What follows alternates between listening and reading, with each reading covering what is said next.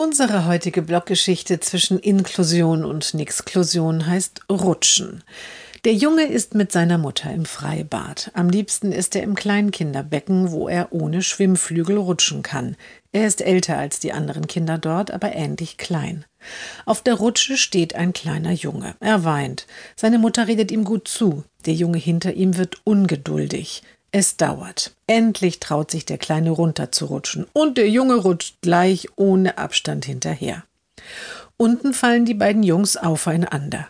Es ist nichts weiter passiert, aber der kleine Junge weint. Dessen Mutter schimpft und ruft nach dem Bademeister.